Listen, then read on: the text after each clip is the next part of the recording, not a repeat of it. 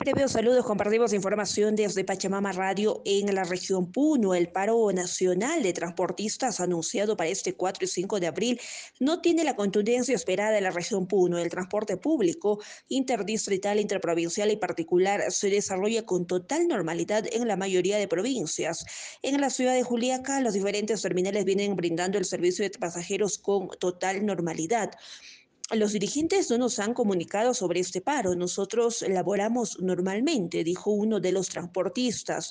El servicio de taxi, mototaxi, transporte urbano y otros se desarrolla con total normalidad, al igual que en la provincia de Puno y el sur de la región. Lo propio ocurre en el lado norte, a excepción del distrito de Muñani en la provincia de Azángaro, donde se acate un paro de 24 horas.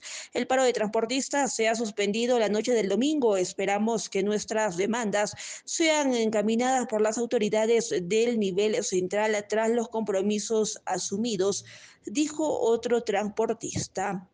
Desde Pachamama Radio informó Flores para la CNC.